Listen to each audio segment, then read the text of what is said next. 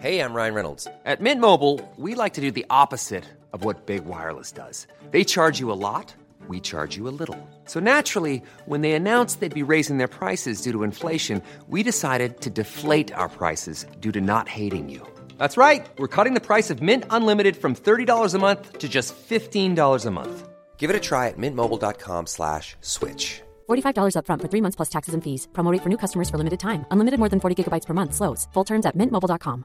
Mother's Day is around the corner. Find the perfect gift for the mom in your life with a stunning piece of jewelry from Blue Nile. From timeless pearls to dazzling gemstones, Blue Nile has something she'll adore. Need it fast? Most items can ship overnight. Plus, enjoy guaranteed free shipping and returns. Don't miss our special Mother's Day deals. Save big on the season's most beautiful trends. For a limited time, get up to 50% off by going to BlueNile.com. That's BlueNile.com. Herzlich willkommen bei Pool Artists.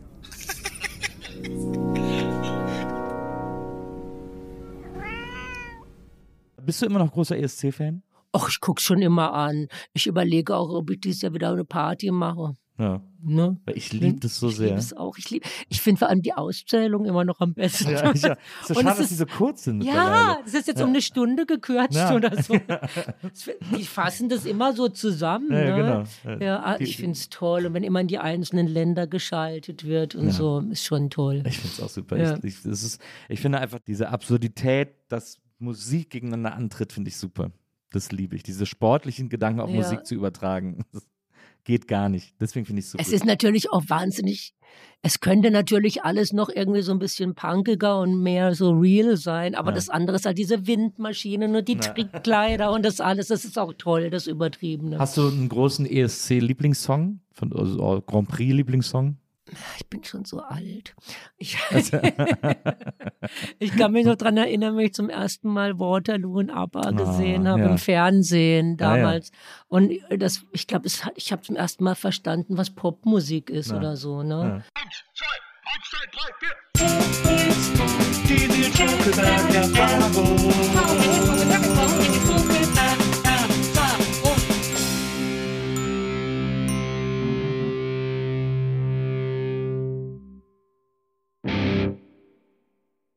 Hallo, liebe NBE-ZuhörerInnen. Herzlich willkommen zu einer neuen Folge der Nils Bokeberg-Erfahrung. Und äh, heute ist hier, ist hier richtig was los, liebe Leute, weil äh, heute ist eine Frau bei mir zu Gast, die mich seit meiner Jugend begleitet und wahrscheinlich Grund dafür ist, dass ich Songs geschrieben habe, dass ich Bücher gelesen habe, dass ich mich für Kneipen, für irgendwelche Kneipen interessiert habe, die äh, mich so geprägt hat, wie wahrscheinlich kaum jemand jemals, außer meine Geschwister, die hier äh, zu Gast sind. Äh, und selbst mein ältester Bruder hat mir dann äh, das zweite Album ihrer Band geschenkt. Also insofern, der, der Kreis schließt sich überall. Einer der wichtigsten und größten Einflüsse meines Lebens. Deswegen bin ich besonders froh, dass sie heute hier ist. Herzlich willkommen, Christiane Rösinger. Ja, hallo. Du guckst schon, du guckst schon so, so Ja, ich kann das immer, also ich, es ist natürlich alles total schmeichelhaft, Ja. aber ich nehme das den Leuten eigentlich nie so richtig ab. Aber also, also für, für mich, also ich, ich kann es dir, ich dir wirklich, ich kann dir wirklich meine Lessingers Biografie erklären, weil das für mich waren diese zwei Platten so wichtig, vor allem die ersten beiden Alben. Das erste Album habe ich damals ähm, auf der Popcom bekommen. Da war, glaube ich, das erste Mal oder das zweite Mal Popcom in Köln. Da war die noch im Gürzen, nicht in so einem kleinen Saal irgendwie, mit so ganz kleinen Ständen. Und ich bin da mit 14, ich habe, glaube ich, im, im Fernsehen davon gehört, bin dann so, ich muss so 14, 15 gewesen sein, äh, bin dann da hingegangen und wollte da rein, weil ich gedacht habe, da kann einfach jeder rein. Also mir war nicht klar, dass das ein Branchentreff ist oder sowas. Und dann stand ich am Eingang und dann waren die alle super verwirrt, dass so ein junger Typ da rein will. Und dann haben die mich einfach reingelassen, weil die gesagt haben, ja, wat- warum nicht und so. Und da habe ich dann am äh, Sony-Stand, war dann eben das erste Lassie Singers-Album. Lassie Singers helfen dir, überall geschmückt und so. Und dann habe ich die Leute da so lange belabert, bis sie mir die Platte mitgegeben haben, weil ich fand, dass die so cool aussah. Und ich wollte die unbedingt haben. Und dann hatte ich, äh, hatte ich die Lassie Singers helfen dir auf Platte zu Hause und hab dann, hat sie dann gehört und habe gedacht, ich verstehe überhaupt nicht alles, wovon die hier singen, aber ich finde es mega gut, weil ich, weil ich, ich konnte sofort mit, so- ich, ich fand es irgendwie so witzig und ich konnte mit so vielen Sachen irgendwie was anfangen, obwohl ich es nicht so richtig kapiert habe, weil ich noch so jung war. Ja, an, an die erste Popcom erinnere ich mich auch. Das war einfach wie so, ein, wie so eine Turnhalle, so ein Ja, bisschen. genau. Ja, genau. Ja. Und ähm, das erste Album, das dir gefallen hat, ich fand das Cover so schrecklich. Ja. Aber ich fand das toll. Das da war waren so nur so bunt. ausgeschnittene Köpfe Ja. und wir mussten uns alle so schminken lassen und so. Ja, also grundsätzlich freue ich mich total drüber, dass es jemand beeinflusst hat, aber ich, ich glaube, ich leide ja wie viele andere so ein bisschen an dem berühmten Imposter-Syndrom, Ja. dass man denkt, das ist alles gar nichts Besonderes und eines Tages wird alles rauskommen und das, was ich mache, das können andere eigentlich genauso gut. Aber ich will jetzt auch nicht damit kokettieren, weil ehrlich gesagt sagen mir das viele Leute, Ja. ne, dass ich sie beeinflusst habe und ich muss jetzt mit 60 das einfach mal so Du musst es annehmen. annehmen, Ich ja. muss es annehmen, ja. Ja, wenn dann die, äh, die Sai Agogo hat mir dann mein äh, Bruder zum Geburtstag geschenkt, mein ältester Bruder, weil der quasi das erste Album durch mich kennengelernt und dann auch super fand. Der ist äh, zwölf Jahre älter als ich oder 13, glaube ich. Und äh, das habe ich dann auch rauf und, und das war dann, da war ich dann auch schon ein bisschen älter und da habe ich dann angefangen, das hat dann so Sehnsuchtsorte in mir ausgelöst. Also ich bin dann, weil ich auch natürlich das, ich habe das äh, Innencover, die Texte und die Anmerkungen studiert, bis ich es auswendig konnte. Und ich dann, als ich das erste Mal in Hamburg war, bin ich dann auch in den Sorgenbrecher gegangen. Ja, und so, weil ich, das, ich wollte das alles so nachlesen. Ach toll. Aber auch der ganze Quatsch, der da drin steht. Also ich gucke mir, also da waren ja auch teilweise seltsame Sachen in den Anmerkungen gestanden. absolut. Ja, Ne? aber das fand ich super. ich, fand, ich, war, ich war natürlich auch Punk-Fan, so, so goldene Zitronen und sowas. Ja. Und da hat das irgendwie gut so äh, Ja. alles dazu gepasst, fand Ja. ich so. Und da war ich dann auch, als ich jetzt erstmal in Berlin oder das zweite, dritte Mal in Berlin war, hat mich dann, habe ich damals äh, Ralf Goldkind getroffen, weiß nicht, ob du den kennst. Äh, Von Lucy Electric, Genau, ja. auch, auch Musiker. Und der hat dann zu mir gesagt, komm Nils, wir gehen mal ins Ex und Pop. Und ich so, oh, das große Ex und Pop. Ich war mega aufgeregt deswegen, dass ich endlich in den, in den äh, Leben in der Bar, in den Leben in der Bar Bar komme. Und dann warst du enttäuscht, weil es Nein, so, ich, war, ich fand super da. Ja, okay. ich habe sofort versucht, mir vorzustellen, wer jetzt welches Tier aus Leben in der Bar sein Ja, der Fegefeuerheld war Nick Cave, das weiß Ah, ja. ich noch. Der war ja, als er in Be- Berlin gewohnt hat, war er da eben manchmal und wir waren natürlich, es war natürlich der, der war damals nicht so ein Weltstar wie heute, aber halt so schon so voll der Underground-Star und dann noch Australier und so. Mhm. Ja. Ich kann mich erinnern, als ich euch das erste Mal live gesehen habe, das kann schon nach Sei A Gogo gewesen sein, das war, wir waren noch vor Viva, da habt ihr in Bonn gespielt, in der Uni, da war so ein Festival irgendwie, da habe ich ewig lang danach beim Merch mit eurer dritten, ich die dann Katrin, die mit den langen genau, Haaren, ja. hab ich mit der ewig lang gequatscht und hab äh, ein, hab's geschafft, ihr eine Tasse abzuquatschen. Weil sie hat gesagt, ja, wir haben leider nicht mehr so viel und so, dann hat sie mir irgendwann diese Tasse Ja. geschenkt. Das war äh, Da wohl mit dem Kopf drauf, Genau. die habe ich auch. Ne? Ja. Es war eine der wenigen guten Marketing-Ideen von Sony, die Tasse. stimmt. Ja. Und die habe ich dann später einem anderen Lassie Singers Fan geschenkt aus unserem Bekanntenkreis. Die hat mir dann dafür selber ein Fotobuch, weil die hat so fotografiert und hat mir dann ein Fotobuch von euch gebastelt, was sie mir dann im Gegenzug für die Mhm. Tasse geschenkt hat. Ja, das war eine tolle Zeit mit den vielen Fans und so. Man konnte es selbst kaum glauben, wenn, wenn wir irgendwo gespielt haben. Wir sind ja immer zu spät angekommen, weil es gab ja noch keine Mobiltelefone und man hatte immer diese Wegbeschreibungen, waren so kopiert. Ja. Und das war Also dann auch verblieben, so auf dem Fax. Ach, und dann hat man es nicht gefunden und man konnte aber auch nicht anrufen. Hat man mal 20, äh, hat man eben Groschen gebraucht, zwei Groschen und eine Telefonzelle suchen und den Veranstalter anrufen. Wo ist es denn? Ich weiß, es hört sich an wie von, von vorm Krieg. Und dann kamen wir immer zu spät und ganz oft war da so eine Schlange. Ja, und ich, hä, was ist denn hier los? Dann haben wir erst gemerkt, dass die Leute also es war in der großen Zeit, dass die Leute anstehen und dann haben sie sich manchmal beim Anstehen ähm, so, um die Langeweile zu vertreiben, die Lieder gesungen. Das war schon toll. Das ist hinterher nie mehr passiert. War euch das, äh, war euch das peinlich, wenn ihr zu spät gekommen seid? Weil ich, ich hatte auch mal eine Band, auch vor Handyzeit oder vor großer Handyzeit. Und das war immer, wir fanden das auch so, es war auch so ein bisschen lässig. Ja, also wir waren im Her also seltsam, wir wurden ja so zuerst als Schlagerband aufgenommen, aber im Herzen waren wir eigentlich Punks. Ne? Also für den Schlagzeuger war es halt immer ein bisschen blöd. Weil manchmal waren die Leute schon drin und dann musste man alles durchschleppen, ne? durch die Menge und aber ich- fand es manchmal gut, dass der lästige Soundcheck ausfällt. Und wenn, wenn man die Zeit, wenn man so ankommt, mh, Schlagzeug-Soundcheck dauert Das ja ist immer das so Schlimmste. lange. Das ist das Allerschlimmste. Schlagzeug ist das ja, Schlimmste. und dann aber auch Zwischensoundcheck und dass es dann losgeht. Wir nennen es die bleierne Zeit. Und ähm, das ist auch das Schlimmste. Und dann isst man so viel, so, So sinnloses. Zeug Ja. und nimmt dann zu. Und Und äh, wenn man zu spät kommt, dann ist alles zack, zack, zack, dann geht alles ganz schnell. Aber hat dann der, hat dann der Schlagzeuger immer noch trotzdem Schlagzeug-Soundcheck machen müssen? Vor Publikum? Nee, so Line-Check, so Ja. kurz. Oder wir haben das so ganz kurz was angesungen, die Leute sind so, ah, und haben gesagt, nee, nee, nee, das ist es noch nicht. Also heute fände ich es jetzt auch zu stressig. Klar. Ja. Und heute äh, bin ich ja meistens mit jüngeren Musikerinnen und so und die sind ja alle viel professioneller und da muss man dann so ganz früh losfahren, damit genug Zeit für Soundcheck ist und so. Ja, so das, das Punk gibt es heute nicht mehr so. Nee, also selbst nicht Punks mehr so sind heute nicht mehr so. Punk. Ja. Ja. Ich fand das immer so erstaunlich, dass ihr so ein Major-Signing wart. Ja, ich, wir auch. Wir hatten uns ja bei allen, bei allen Indie-Firmen beworben. Ja. Weser-Label, alle, die es jetzt nicht mehr gibt, und What's So Funny und ach, was weiß ich, gab ja da viel mehr. Und die haben uns alle nicht genommen. Und dann haben wir gesagt, ach Mano, Menno, wir wollen aber auch eine Platte machen. Und dann, hey, jetzt bewerben wir uns einfach bei den Großen, was soll's. Und damals hatte einer von uns einen Anrufbeantworter und dann sagte, hey, da hat jemand angerufen, CPP oder so. und das war dann ähm, CBS, also Ah, ja. Sony hieß ja früher CBS. Ja. Und Wa- Warner auch noch. Ach, wirklich? Und wir haben das überhaupt nicht geglaubt. So, ja, hä?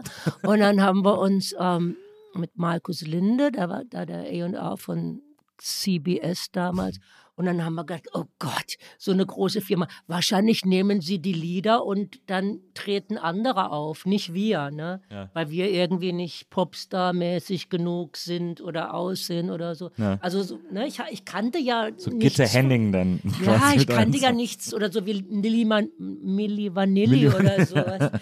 Ich, wir kannten ja nichts in dieser Welt. Naja. Ja, Also ich meine, CBS, ich glaube, die Ärzte waren ja auch schon äh, ein ja, CBS-Signing. So. ja. Und, und es gibt, gab so ein Unterlabel, das hieß Dragnet. Ah ja, stimmt. Ja, Das stimmt. sollte dann so, ich, wir haben es dann so verstanden, dass es mit dem Schleppnetz die kleinen Indies abfischt. Ja, War das denn, hat sich das so gelohnt? Ich meine, äh, man wollte ja immer zum Major, weil die so gute Vorschüsse zahlen das, und so. also das weiß ich nicht, ich glaube, der erste Vorschuss waren 20.000 Mark Okay. oder 30.000, wir waren ja zu fünft, ne? fünft. Ja, ja, trotzdem. Hallo, ja, Also weißt du was, bei, ich habe bei Tricont hättet ihr auch nicht mehr bekommen. Ja, aber dann, ich glaube, ich habe mir eine Matratze gekauft. ja. Also da da, war, bleibt da war jetzt das nicht. Geld ja schon weg. Nein, nee, aber ich glaube, wenn jeder 5000 Mal kriegt und dann fährst du mal in Urlaub oder all die Sachen, die du vorher nicht gemacht hast Ja. oder was weiß ich. Also es, es war wirklich schnell weg. Ja, ja, ja. Aber es war natürlich trotzdem besser als nichts. Und später gab es dann auch die BMG Verlagsvorschüsse, aber insgesamt konnte ich vielleicht ein, zwei Jahre davon leben, länger auch nicht. Und es kamen natürlich viele Leute auf Konzerte. Ne? Mhm. ja. Du bist ja in Berlin gelandet, du kommst ja wirklich so richtig vom Land, Ja, Ähm, aus dem Badischen. aus dem Badischen, aus dem Schwarzwald. Eher zu, am Fuße des Schwarzwalds am Rhein. Ah ja. Ist das auch, hattet ihr eine Kuckucksuhr? Hab ich mich, hat jeder im Schwarzwald eine Kuckucksuhr? Nee, das ist hauptsächlich für Touristen Ah ja, okay. gemacht. Hattest du so, so gibt's einen ein- Bömmelhut? So Das ist so in den Bergen. Ich bin ja, also, das ist halt, dann gibt es die Orte, wo es nur, wo die Kuckucksuhr erfunden wurde und so. Ja. Und ich bin eher so am, am, vom Flachland. Unten dann Baden-Baden ist in der Nähe. Und das sind so ein paar Dörfer direkt am Rhein. Ja. Und auf der anderen Se- Seite ist Frankreich. Also bei uns gibt es nichts. Deine Eltern waren ja auch Bauern, das war so ein Ja. sehr äh, arbeitsintensives Leben, hast Ja. du erzählt. Ja, also für sie vor allem, aber man musste natürlich auch als Kind immer schon helfen. Das war ganz normal. Da Ja. gab es jetzt nichts. Also wenn ich später so Leuten davon erzähle, Kinderarbeit, wie konntet ihr? Aber das gehörte halt dazu. Ne? Und dann, wir hatten ja Erdbeeren und Spargel und dann konnte ich auch, es war ja so wahnsinnig langweilig auf dem Dorf, ne? Ja. Und dann konnte ich aber so einen Stand aufbauen an der Straße, habe ich Erdbeeren verkauft. Kassettenrekorder daneben und so. Und ich fand es ganz gut. Dann hab, waren mal Leute gehabt, ich denen Erdbeeren verkauft und und das hat mir auch Spaß gemacht. Also, das ist ja, wie gesagt, die viele Leute verstehen es nicht, das ist doch Kinderarbeit und so. Einen Teenager, weißt du, ein bisschen Geld. Ich habe ja Geld dafür gekriegt. Ja, eben. Und so verkaufen ist ja auch, ist ja schon fast eine erste kleine Bühne. Also ich fand das so, Ja, wenn ich so am Flohmarkt war ein oder so bisschen, als ja. Kind, fand ich auch immer super. Ja. Das, äh, das kann ich gut verstehen. Spargel und Erdbeeren, das ist oft die Kombi, ne? Ist das irgendwie bodenmäßig, macht das bodenmäßig Sinn? Ja, oder? also ich Baden, wo ich herkomme, man nennt das ja das Kalifornien Deutschlands. Zu Recht. Und das mit dem Spargel, das kommt, ähm, der wurde irgendwie von Frankreich rübergebracht. ja. Und dann gibt es auch so einen speziellen, ganz feinen Sandboden, Flugsandboden, der das braucht. Ja, Bist du dann oft nach Frankreich rüber? Äh, ja da kann man mit dem Fahrrad. Ja. Komm, Flammkuchen essen, das war total billig. Also auch so mit der Clique, dann, was, was ist so ein riesen Flammkuchen für vier Mark oder so und Wein und dann besoffen zurückgefahren und so. und, dann, und dann noch Orangina. Ja, oder so ein Eis Mystère, so Ah, ja. ein besonderes Eis mit guter so Name. Kokoskügelchen drauf. Also das ma machen wir jetzt, wenn ich da bei meinen Geschwistern so besuchen, fa- fahren wir da immer noch hin. Ja. Und sprichst du auch Französisch? ja. aber jetzt nicht gut, vielleicht so auf A1, A2 Niveau Ja, oder so. Also ich kann einkaufen gehen und mich so ein bisschen unterhalten, aber mehr nicht. Aber es ist ja schon mal, reicht ja schon mal, ist ja schon mal, kommt man schon mal irgendwie weiter. Ja, die Franzosen sind immer total überrascht, weil die ja selber meistens ziemlich schlecht in Fremdsprachen sind. Ne? Mhm. Da kann man einen Eindruck schinden. Aber die sind, ich habe das Gefühl, die sind besser geworden. Ich habe das Ja? Gefühl, die, so die neuen Generationen, die sind irgendwie offen. Also man kannte das ja früher, wenn man auf Englisch irgendwo in Frankreich was bestellt hat, haben die getan, als wäre man nicht da. Ja. Und, äh, und jetzt mittlerweile sind die irgendwie alle, äh, sind da, also gibt es sogar, ich habe jetzt schon Franzosen erlebt, die Englisch sprechen, freiwillig. Ja, das kann schon sein. Ich, ich fand das immer so, die konnten kein Englisch und kein Deutsch. Und wenn ich dann auf was Französisch gesagt habe und den falschen Artikel, mm, mm, la, ja, verbessert. Aber das hat auch was mit dem kulturellen Selbstbewusstsein Ja. zu tun, glaube ich. Aber das ist so ein bisschen, aber das haben die Deutschen ja auch, wenn jemand Ja. gesprochen ist. Aber das heißt der. äh, ja, also- ja, das stimmt. Die sind bestimmt auch nicht besser in der Hinsicht. Naja, das stimmt, da sind die, da sind die sehr wesensverwandt. Ich habe gelesen, dass du in einem, äh, also es gab natürlich, du hast jetzt gerade erzählt, als ihr jugendlich wart, seid ihr irgendwie nach Frankreich rüber, um da irgendwie billig zu essen. Es gab auch so ein, in der Nähe einen Jugendclub, das Haus äh, hieß der wohl, wo, ihr ja, ja. wo ihr immer hingegangen seid. Eines deiner Erweckungserlebnisse sozusagen war, äh, als im Nachbardorf äh, die Scherben aufgetreten sind. Ja, das Dorf heißt Muckensturm. Ja, sehr schöner Name. Mückenwind, so kann man es vielleicht übersetzen. Das Haus, da habe ich dann schon gewohnt. Da habe ich dann so eine Buchhändlerlehre gemacht und das Ja. war wie so ein besetztes Haus, aber nur, dass man eben Miete gezahlt hat. Und da waren halt so ein paar ältere Typen auch, die ich gut fand und die hatten diese Tonsteine-Scherbenplatte, keine Macht für niemanden. Ja. Und dann habe ich gesehen, ah, Tonsteine-Scherben spielen in Muckensturm, das gibt's ja nicht. Also ich weiß nicht, ob das Dorf 1000 Einwohner wären, viel ne, Ja. damals. Und dann bin ich natürlich dahin und ich, also ja, ein Erweckungserlebnis. Ich, ich, das ging ja vielen so. Ja, also ich weiß nicht, in wie vielen kleinen Ortschaften die Scherben gespielt haben und haben die ganze Dorfjugend für immer verdorben. also es war einfach klar, ich muss hier weg. Ich brauche eine Band, ich ziehe nach Berlin. Also das, das war mir sofort klar. Aber wieso haben die überhaupt da, ge- ich habe keine haben. Ahnung. Ich habe keine Ahnung. Die waren zusammen mit Schröders Roadshow. Oh ja, stimmt. Oh, Und die hatten so eine Doppeltour. Und ich meine, manchmal ist es doch so. Da wird man doch manchmal irgendwie so am Arsch der Welt irgendwo hingebucht und weiß nicht wieso. Vielleicht war ein Off-Day und irgendjemand hat gesagt. Brauchten Kohle für, für einen Spritz. ja, also klar, wir sind jetzt in Mannheim und dann sind wir in Freiburg, aber da, keine Ahnung. Aber für mich war es wichtig. Ja, ja, klar. Also gerade Rio, das ist ja, der hat ja Berlin verkörpert zu der Zeit wie kaum jemand anders. Und wenn der dann in so ein Dorf kracht irgendwie, das muss ja alle, das muss ja die ganze Jugend versauen. Das ist ja der Ja, Wahnsinn. total. Die Ironie des Schicksals ist, dass als ich dann endlich in Berlin war, 84 oder so, dann waren die schon längst in Friesenhagen auf dem Land. Da hat man aber schon diese Landaffinität irgendwie, hätte man da ahnen können. ja, ja. Das ist auch etwas, was ich super faszinierend finde. Das, ist also, das ist eines der Dinge, auf die ich wirklich völlig äh, unproblematisch neidisch bin, ist äh, Berlin in den 80ern erlebt zu haben. Das, das, äh, also, weil mein Berlin-Bild ist von sämtlichen 80er Jahre Filmen geprägt, die in Berlin gespielt haben.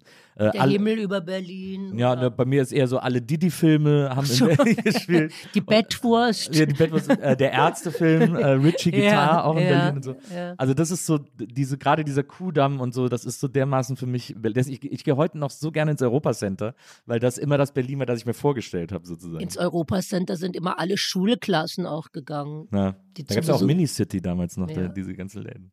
Ja, also ich bin 84, 85 nach Berlin gezogen, aber ich war natürlich vorher schon ab 82 zu Besuch da. Und natürlich die anderen, die coolen Leute sagen, äh, hast ja die beste Zeit verpasst. Die beste Zeit war ja 78, Als 79. David und Iggy durch die ja, Straßen gezogen irgendwie sind. So, ne?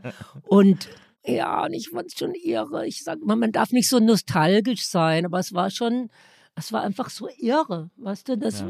alles stand leer und alles war noch so kaputt. Es war wie nach dem Zweiten Weltkrieg. Also in Baden-Württemberg war ja alles schon ordentlich ja. aufgeputzt und so. Und da war alles kaputt und es gab so viele Häuser mit Einschusslöchern. Und dann die Mauer hä? und dann der andere Teil von der Stadt, wo man Eintritt bezahlen musste. Und, ja. und, und, und diese Mauerstreifen, da konnte man auf so Holzpodeste hochklettern und gucken. Und dann hatte man gesehen, wie die da mit Schäferhunden langgegangen sind. Aber auch so dieses anarchische Gefühl, das also ganz hinten da in Kreuzberg, wo ich gewohnt habe, das war so von drei Seiten eingeschlossen. Mauer, Kanal und Hochbahn. Und das war halt das Ende der Welt und man konnte wirklich machen, was man wollte. Ja. Und das, du, hast ja, du warst ja damals schon äh, Mutter, hast, hast irgendwie ja. äh, eine dreijährige Tochter. Ja. Ähm, aber du hast mal erzählt, das war, das war so äh, schön, weil das alles irgendwie alle gemeinsam organisiert haben und weil es sowieso so eingesperrt war, hatte man so wenig Sorge sozusagen. Also mit der Tochter war es nicht ganz so einfach. Ja. Also für mich schon, aber zum Beispiel, ich wollte ja unbedingt eine Band haben. Ne? Ja. War ja mein Ziel. Nach, ja, nach Berlin nach eine Band. Scherben muss eine Band. und dann habe ich halt immer nur so Leute getroffen.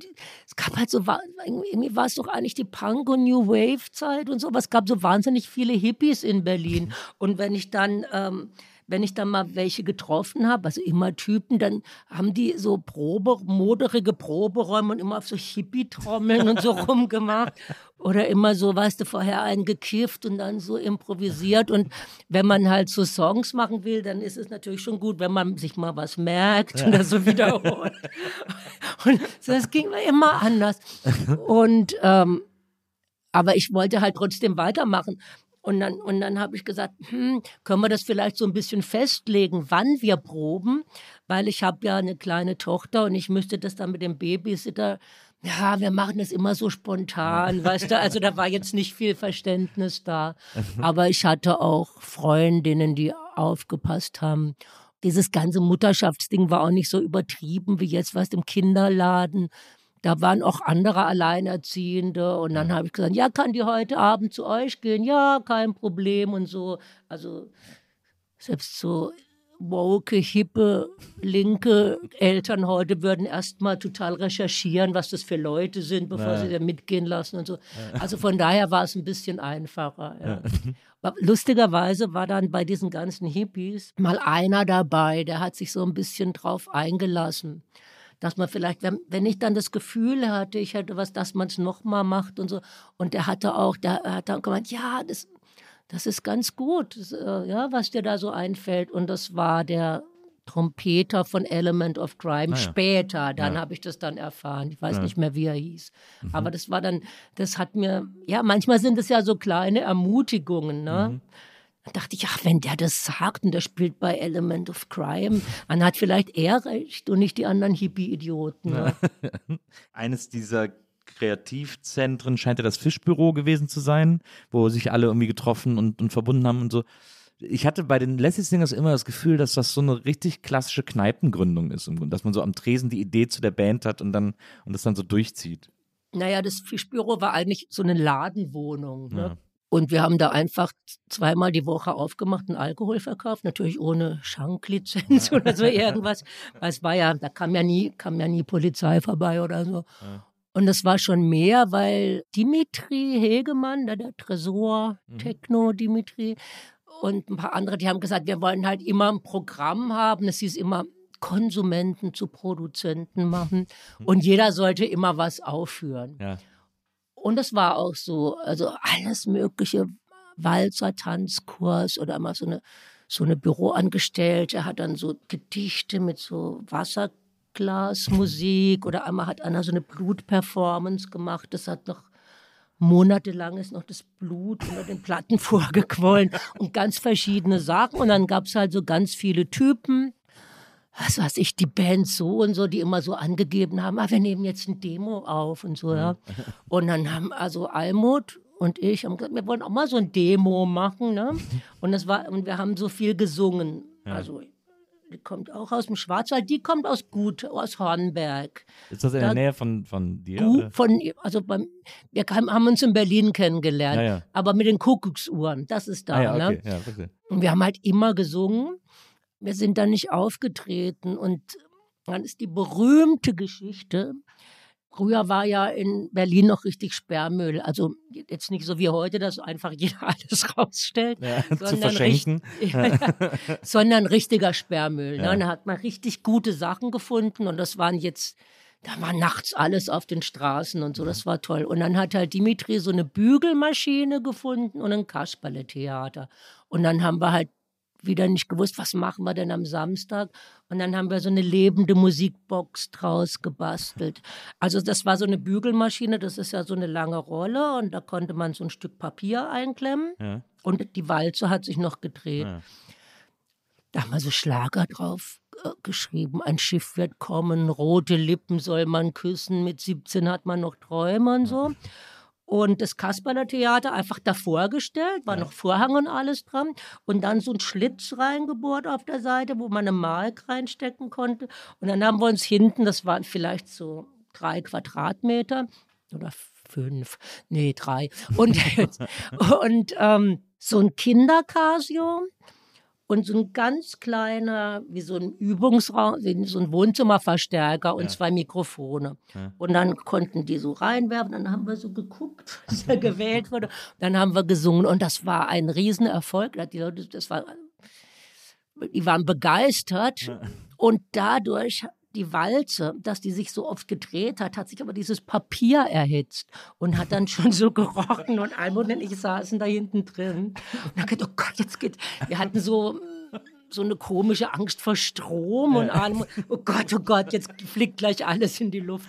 Und so ähm, ist auch unser erster Auftritt so geendet. Und zufällig war ein paar Tage später in der gleichen Straße in der Köpi waren ähm, irgendwie so eine Party. Und das war damals so, es war ja alles nicht so bürgerlich und nicht so hipstermäßig wie jetzt. Und da ist man halt einfach mitgegangen zu so einer Party. Das war, dann waren halt irgendwie so 30 Leute in so einem riesen Wohnzimmer oder was das war. Und da war so ein Typ, Fanny van Dannen. Ja. Und der spielte so, falsche Gedanken bringen dich um dein Glück. Und, und Almut und ich gleich mitgesungen, gleich zweistimmig natürlich. Klar. Und dann, äh, und, und, und Fanny fand es auch gut. Und die dritte Sängerin, mit der du dich da mal unterhalten Ja. hast, die kannte Fanny. Und dann war es eigentlich sogar ihre Idee. Hey, lasst uns eine Schlagerband Band. gründen. Ja.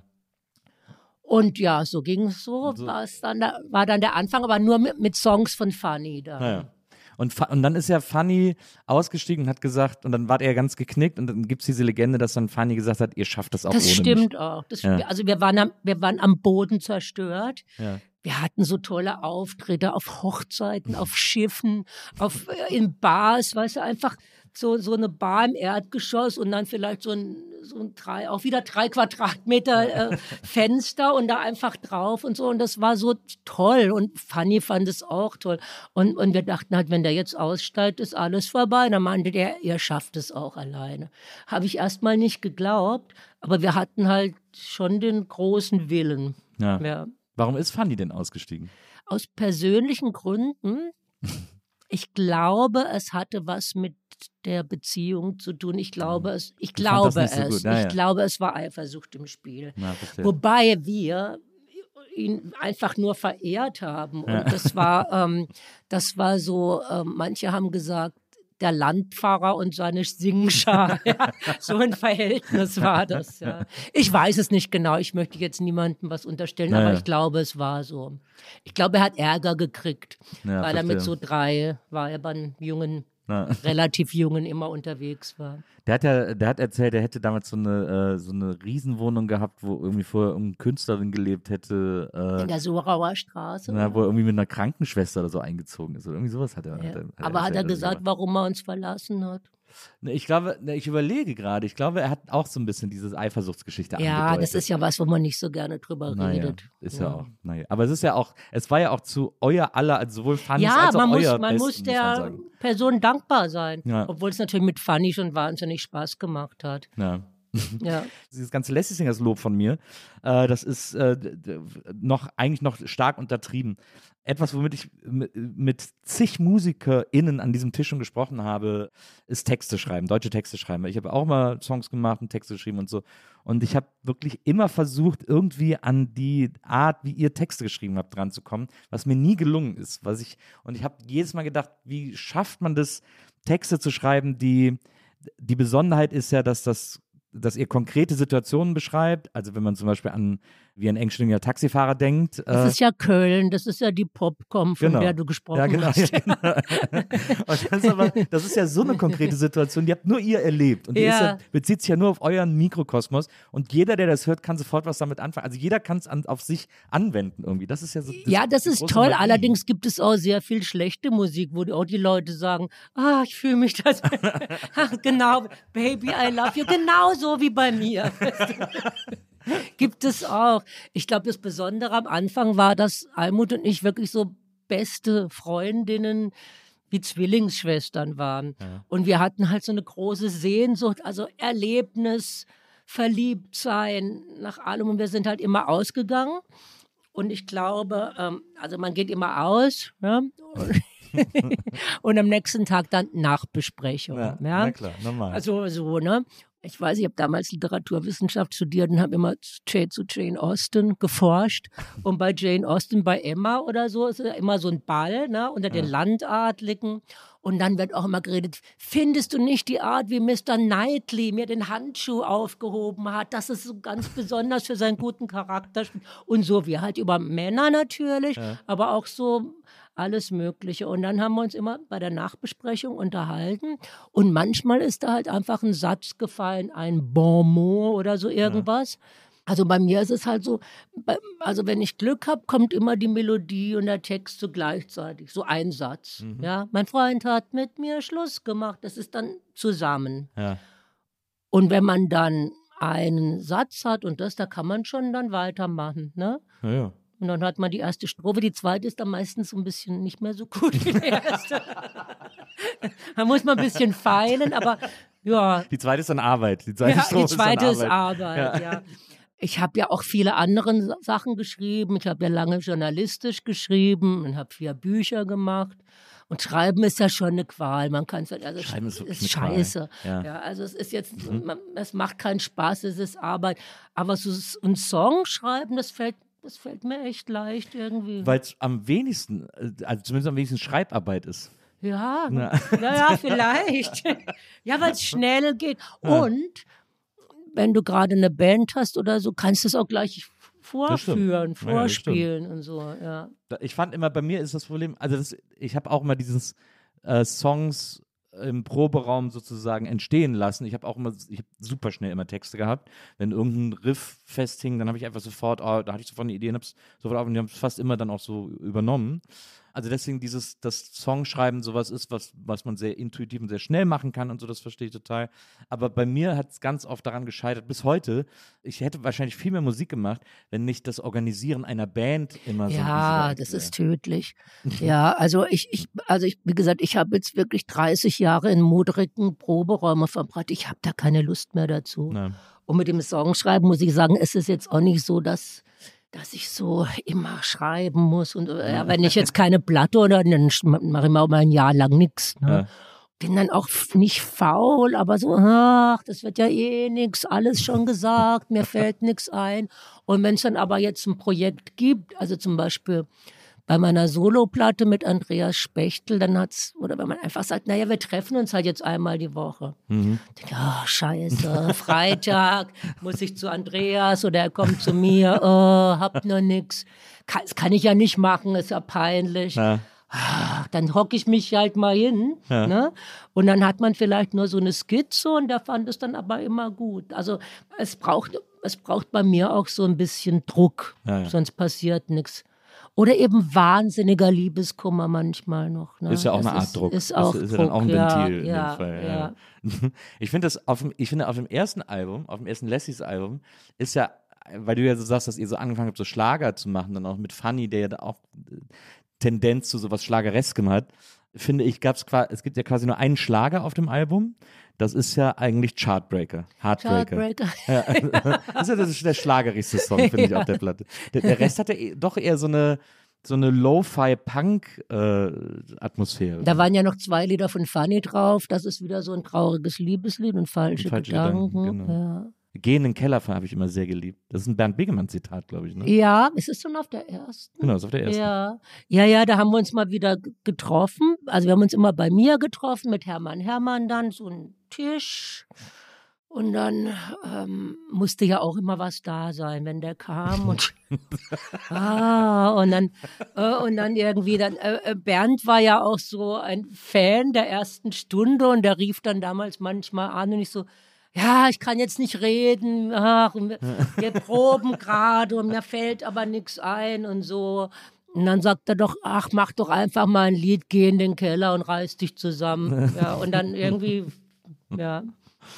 Toll. Der auch, auch ein super Typ, äh, Bernd Begemann. Der irgendwie. Er kann auch nerven, aber ich finde ihn auch Das super. stimmt, er ist auch, er, hat auch, er hat eine spezielle Art. Das Ja. muss man, kann man nicht immer mögen, aber. Äh, ich meine das natürlich sehr liebevoll. Ja, ja, absolut. Ja, ja, ich auch, ich auch. Zweifelsohne. Ich fand das alles sehr inspirierend, sehr beeindruckend. Es gibt auch so eine Geschichte, die habe ich im Podcast auch schon nochmal erzählt, über die, über eure ersten beiden Platten, die dann, die ich dann verloren habe, weil man als Jugendlicher, ich habe die auch immer auf alle Partys mitgenommen, alle damit genervt. Und dann, wenn man dann wegzieht, dann sind ja deine Platten einfach weg. Also ne, das passiert ja so im Laufe. Ich habe, glaube ich, schon drei komplette Plattensammlungen in meinem Leben durch Umzüge und so weiter verloren irgendwie. Und dann wollte ich die ersten beiden Platten immer wieder auf Platte haben. Und dann, jetzt, wenn man so auf Discogs guckt, wo so Platten gehandelt werden, gehen, sind die immer so bei 250 Euro Ehrlich? ungefähr aufwärts, genau. Aha. Also äh, drunter kriegt man die gar nicht mehr. Und ich war immer so, okay, es sind die wichtigsten Platten meines Lebens, aber das tut mir echt weh. Das kann ich nicht für eine Schallplatte bezahlen, weil das ist mir jetzt too much. Wenn ich noch mehr hätte, würde ich dir eine geben. Ja, nee, dann- ich, ich habe Nee, hab selber auch nur noch eine. Ja, und dann habe ich, und dann habe ich, äh, dann habe ich das auch irgendwann mal auf Instagram erwähnt in der, in der Geschichte und so. Und dann meldet sich jemand bei mir, mit, die war früher in einer, ich glaube, die war eine Klasse unter mir oder so, mit der habe ich dann auch mal Musik gemacht. Also ich komme ja auch aus, einem, aus einer Kleinstadt äh, bei Köln und mit der habe ich auch irgendwie Musik gemacht. Und jetzt haben wir mir gemeldet und gesagt, oh Nils, ich habe die Platten noch, kann ich dir gerne wiedergeben. Ehrlich? Und dann ist sie Ja. nach Berlin, war zufällig in Ah, Berlin, hat mir ah. die Platten mitgebracht. Und seitdem bin ich mit denen wieder vereint. Das war sehr schön. Mit meinen original alten äh, Lassie Singers Platten, wo ich noch meinen Namen drauf gekritzelt habe. Deswegen äh, Happy End an dieser Stelle. Wir haben gerade eben, bevor wir aufgenommen haben, ganz kurz darüber geredet, wo wir uns das erste Mal getroffen haben. Das war nämlich äh, bei Viva. Da war dann das äh, dritte Album. Katrin mittlerweile ausgestiegen, äh, Hermann Hermann auch ausgestiegen. Ja. Und ihr habt das dritte Album dann Almut und du zusammen mit FJ Krüger von Ja. Ideal gemacht. Das war ja dann plötzlich ganz anders. Das war, also, das war die Platte, die mir auch am wenigsten gefällt. Ja. Aber es war halt so, also Katrin war gut, dass sie ausgestiegen ist, weil wir uns wirklich überhaupt nicht mehr verstanden haben. Mhm. Und sie hat jetzt auch nicht so viel beigetragen. Mhm. Hermann, Hermann, das war ja, Hermann ist schon sehr wichtig, weißt Ja. du? Und das war ihm alles zu viel mit Sony und dieses Major-Ding und so. Das ist halt einfach ein totaler Freigeist. Der Ja. hatte keine Lust da drauf. Ach, dann, wir finden nie einen Gitarristen, nie, nie. Und dann bin ich da in die Markthalle, also wo jetzt heute die gentrifizierte Markthalle 9 ist, wo ich Ja. auch wohne. Und da war das Weltrestaurant, das hat eben Dimitri äh, früher gemacht. Und gesagt, Dimitri, äh, unser, Schla äh, unser Gitarrist ist weg. Und so sagte er, ach, weißt du was, gestern Abend war FJ Krüger hier und so. Das war so lustig, das ist so ein toller Charakter. Ja. Und ich war ja als 17-Jährige oder so auch totaler Idealfan. FJ Krüger? Und eigentlich habe ich immer ähm, einen sehr guten Sinn für Leute zusammenstellen, für Casting und so. Ich mache jetzt auch Theater und alle lieben sich immer, die ich so zusammenbringe. Und bei FJ, das ist ein ganz, das, das ist leider auch nicht mehr am Leben. Das ist ein ganz toller Typ, wirklich. Und der, also, der kann so toll erzählen und ein, eines der letzten Berliner Originale. Aber es hat nicht zusammengepasst, Ja. weißt du? Und er kann da, er kann da überhaupt nichts dafür. Ja. Ne? Ja. Das hat einfach nicht gepasst. Das hat irgendwie das, was uns ausgemacht hat, war schon so ein bisschen der Sound von Hermann. Ja. Und zwei Stücke ähm, waren ja auch mit ihm die Melancholische Kompanie und nee, Geheime Gesellschaft heißt es und noch ein anderes. Mhm. Und aber die, die mit FJ und uns, das hat musikalisch irgendwie nicht so hingehauen. Ja.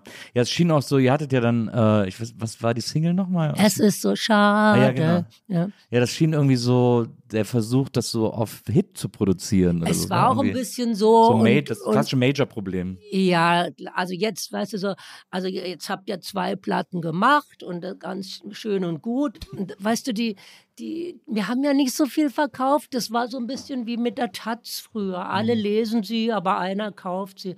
Ich treffe jetzt noch Leute, die immer sagen, ah, meine Eltern hatten so eine Kassette, die haben wir immer gehört, wenn wir in Urlaub gefahren sind. Alle hatten Kassetten, aber keiner hat die Platte gekauft.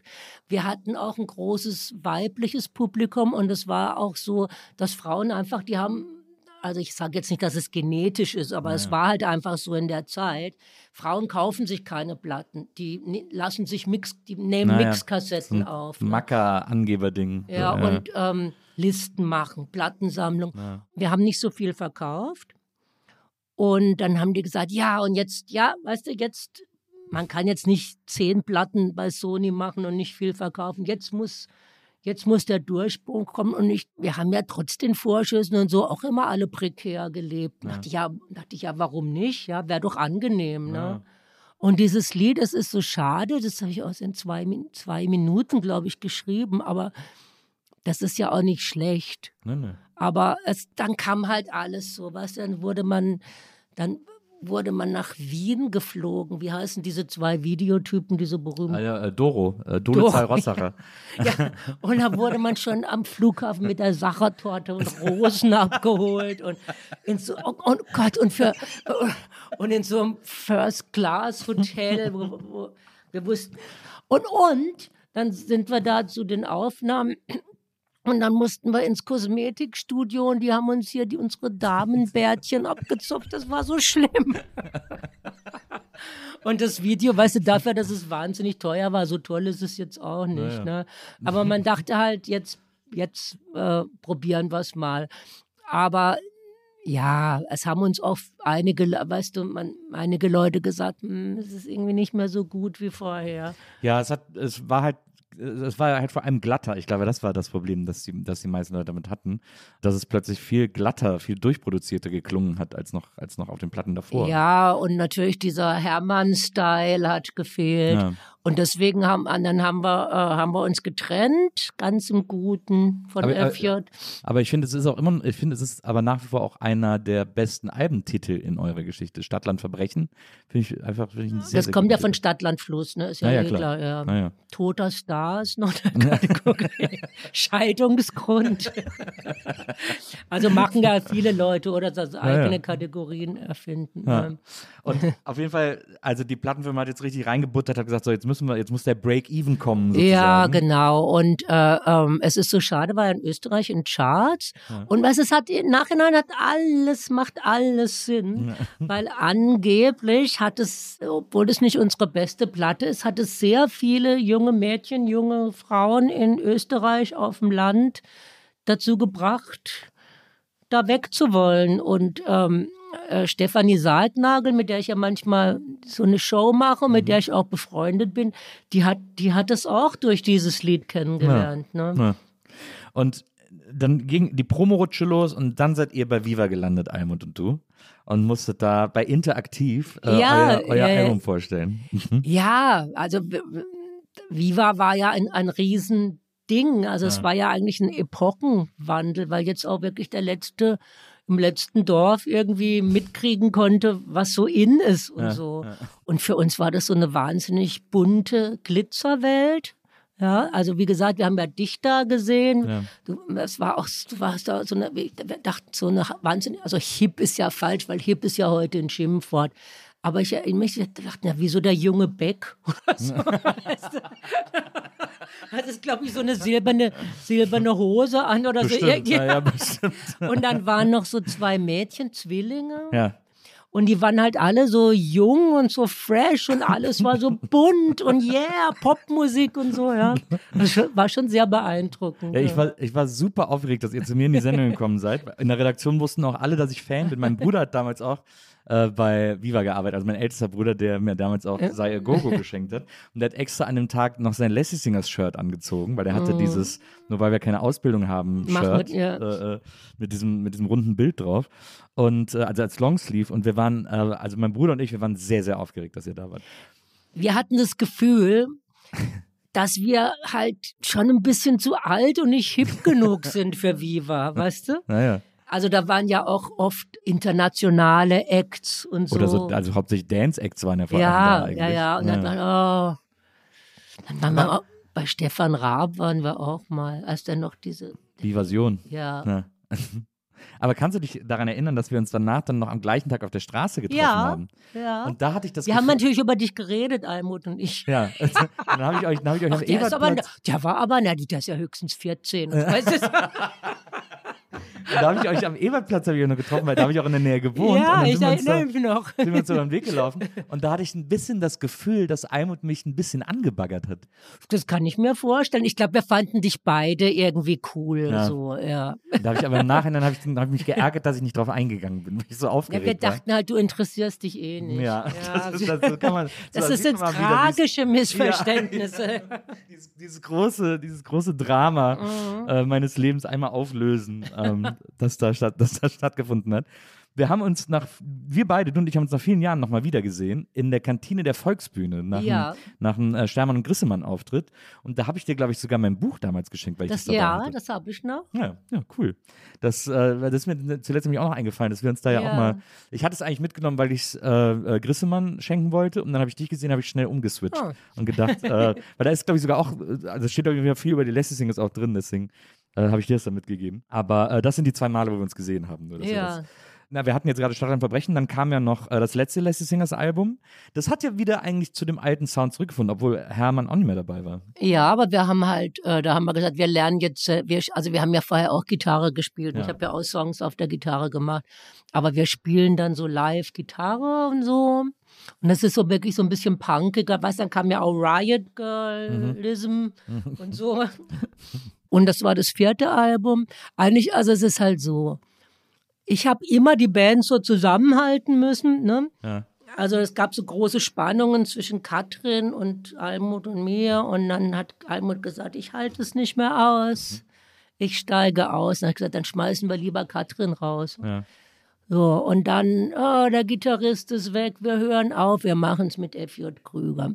Und dann, oh, die Platte ist nicht so gut geworden. Dann sage ich, ja, und ich kann, sie wollte, die wollte auch nicht mehr. Dann habe ich gesagt, ja, aber mit der Platte treten wir nicht ab. Ne? Dann machen wir nochmal eine neue Platte. Und so ist dann die vierte entstanden. Also es ist halt so, diese ganz enge Freundschaft mit Almut und mir, das sowas geht ja nicht so lange. Das war halt ein paar Jahre und wir waren schon noch befreundet, aber es war jetzt nicht mehr so, dass wir jetzt so ständig zusammenhingen. Und auf der vierten hat schon jede ihre eigenen Lieder gesch geschrieben. Ja, ne? ja. Ich, deswegen, was mich immer so erstaunt ist, wenn, wenn ich jetzt so Texte über, über deine Karriere lese oder über äh, oder Interviews lese über die Sachen, die du gemacht hast, wird immer überall von so einem großen Bruch gesprochen, der dann mit Britta kam. Also das war ja die Band nach äh, Ja. Lassie Singers, die du danach gemacht hast. Und alle sagen, ja, und nach Britta wurde es plötzlich ganz anders und viel Ja, melancholischer. finde ich gar nicht. Ich finde auch, der, der Übergang gerade vom letzten Lassies Album zu Britta ist eigentlich sehr fließend, finde ich, auch musikalisch und so. Ja, also ich habe das auch schon oft beschrieben. Wenn man natürlich zu zweit singt und so, und Almut hat auch dieses, Almut hat dieses Fröhliche eher reingebracht und nicht eher so das Melancholische. Bei Britta habe ich halt erstmal so voll meine melancholische Seite ausgelebt, aber ich sehe, ich sehe jetzt auch nicht den Riesenbruch. Ja. Aber die erste Platte war auch nicht gut produziert. Naja, irgendwie war es auch eine Enttäuschung, weil ich dachte, ich könnte so ein bisschen andocken an den Erfolg und habe mich auch bei vielen Label beworben, auch bei La Store und so. Ja. Wollte keiner machen. Ach, Aber hast du, ne- war das nicht die Zeit, wo du selber ein Label hattest mit Flittchen Ich habe Records? dann eins gegründet, weil Ja. es keiner machen wollte. Ah, ja, okay. Was dann aber auch bankrott gegangen ist, wegen der EVA-Pleite. Also es, es war alles ein bisschen schwierig in der Zeit. Ja. Aber du hast ja bei Flittchen auch die äh, Best of und Rest of äh, Lassie Singers Genau, gemacht. ja. Und da bei der Rest of Lassie Singers, die so eine B-Seitensammlung ist und Demosammlung und so, da sind so zwei, drei Songs darauf, bei denen ich nie kapiert habe, wieso die nie offizielle Lassie Singers Songs, also auf offiziellen Lassie Ja. Singers Releases gelandet Welche, sind. was, weißt du, welche? Freiheit aus einem Männermund zum Beispiel. Ja, das haben wir halt nach der vierten Platte, also nach für die Best of, Ja. haben wir gesagt, wir müssen ein, wir müssen noch irgend so ein Bonus-Track haben. Und dann habe ich das gemacht, Klammer auf Kotzen, Klammer zu. Das wurde von Ina Müller dann gecovert. Wirklich? Ja, aber danach gab es ja keine Lassie Singers Platte mehr. Ah, ja. Ja, wo, wo hätten wir es drauf tun Das sollen? stimmt, ja, das stimmt. Und Riegel hätte auch wunderbar Das aufs finde ich so erste- blöd. Das, Nee. ist doch, das wäre Das wunderbar ist so sexistisch. gewesen. Nein. Schäme ich mich heute dafür. Wieso denn? Ah, ich finde das, ich find das sehr relatable. Nein, nein, nein, nein, nein, nein, nein. Möchte ich gar nicht drüber reden. okay, okay dann, äh, dann ziehe ich das hiermit zurück. Wie ist denn der, ähm, es gibt doch einen, glaube ich, mit einem Tokotronic-Zitat oder so. Ne, es gab ein Cover von die, Welt, der, Ah, genau, die ja. Idee ist gut. Es war einfach so eine, wir hatten ja dann die Tokos kennengelernt und dann äh, war ich ja so mit Dirk befreundet so gut und dann die und dann waren ja die Tokotronik so es sind sie ja immer noch, aber es war halt so die große erste Zeit. Ja. Und dann haben wir das mal so live gespielt. Die Idee ist gut, doch die Welt noch nicht bereit. Ja. Auch, auch ein Song, der perfekt zu euch gepasst hat, irgendwie so. Also ja, also ich hatte ja da eine große, also gerade die ersten Platten hatte ich schon eine große Seelenverwandtschaft äh, Ja. zu Dirk. Ja. Er zu mir, glaube ich, auch. Und wir kommen ja aus der gleichen Gegend, da kommt da so vier Dörfer weiter, auch, auch im, aus dem Badischen. Ja, da ist offensichtlich irgendetwas im äh, Wasser, im Songwriter-Wasser in der Gegend. dann nach den Singers zu Britta und von Britta dann zu den Soloalben. Du hast ja dann, Britta haben sich dann irgendwie auch aufgelöst. Britta ist ja dann leider auch äh, verstorben, also die Namensgeberin, die Schlagzeugerin.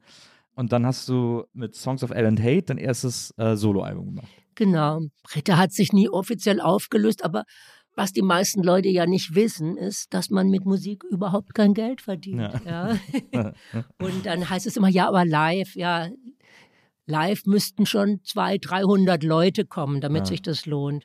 Und wir haben so viel gespielt. Meine Lieblingsgeschichte ist immer, dass wir nach, zum Beispiel nach Marburg ins Café Trauma, was ein ganz toller Indie-Ort ist. Und da fährt man dann hin, 500 oder 600 Kilometer und wieder zurück und hat das Benzingeld. Und dann spielt man da vor 40 begeisterten Leuten und zahlt am Ende drauf. Ne? Und wenn man, das kann man sich halt nur leisten, wenn man wie andere Musiker reiche Eltern hat, die auch immer was rüberwachsen lassen oder sonst irgendwelche Einnahmequellen. Das geht halt nicht mehr und das ist dann auch zu frustrierend. Und ähm, auf einer Tour hatte sich dann so eine, einfach so eine Band vor uns eingebucht, ohne zu fragen. Ja. Ich dachte, oh, was soll denn das? Jetzt muss man mit so jungen Arschlöchern da immer auf der, auf der Bühne stehen, Ja. ohne uns zu fragen. Und so, also normalerweise fragt man ja schon. Ne? klar, ja. Und dann habe ich halt so recherchiert, dann weiß ich noch, dass ich zu den anderen gesagt habe, na wenigstens sind es Österreicher, weißt du, also nicht so blöde deutsche Jungsband. Aber es hat sich dann eine große Freundschaft zu der Band Ja, Panik entwickelt.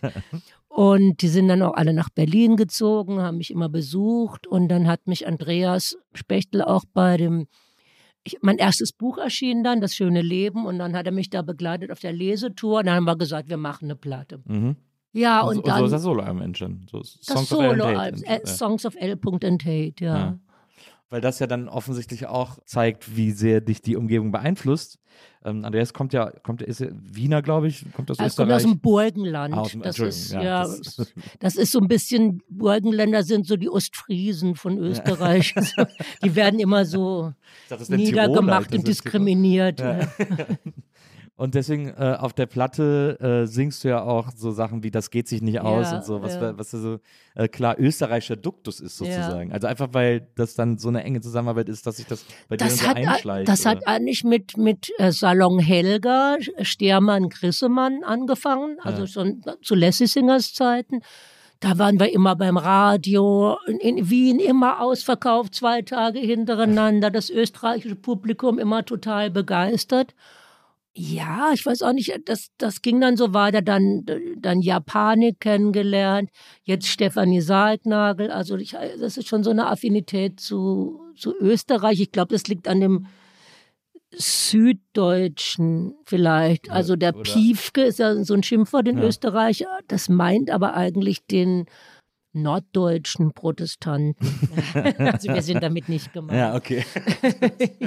Und ist das aber auch, ist das, gefällt dir das auch, weil, also gerade Wien ja auch so eine super, oder zumindest oberflächlich so eine super melancholische Stadt ist und wo auch alles so ein bisschen, so ein bisschen nicht so oberflächlich. Ich, glaub- ich glaube, dieses oberflächlich Freundliche geht dir auch schnell auf die Nerven, dieses, so eine kalifornische Freundlichkeit. Ja, ja, auf jeden Also Wien gefällt mir einfach sehr gut. Und wenn ich jetzt hier nicht Kinder und Enkelkinder hätte, würde ich nach Wien ziehen. Ja. Also es gibt aber auch so eine Verbindung zu Berlin von der Ja, Mentalität irgendwie her. schon, das Berlin, stimmt. Wien. Ne? Ja. Außerdem, ich meine, wenn man überall immer gut empfangen wird und es ist immer ausverkauft, hallo, warum soll man Man kriegt immer wieder Angebote, man fährt immer wieder hin. Ja. Finde ich auch gut. Ja, ja, das stimmt. Das kann, ich, das kann ich gut verstehen.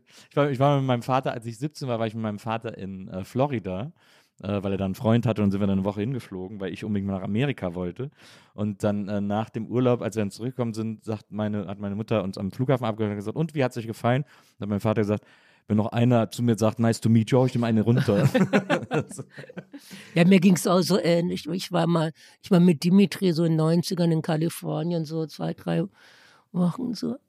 How are you today? Ich habe immer so drüber nachgedacht, ja, bis ich gemerkt habe, dass es da gar keine Antwort erwartet wird und es geht mir auch wahnsinnig auf die Nerven. Ja.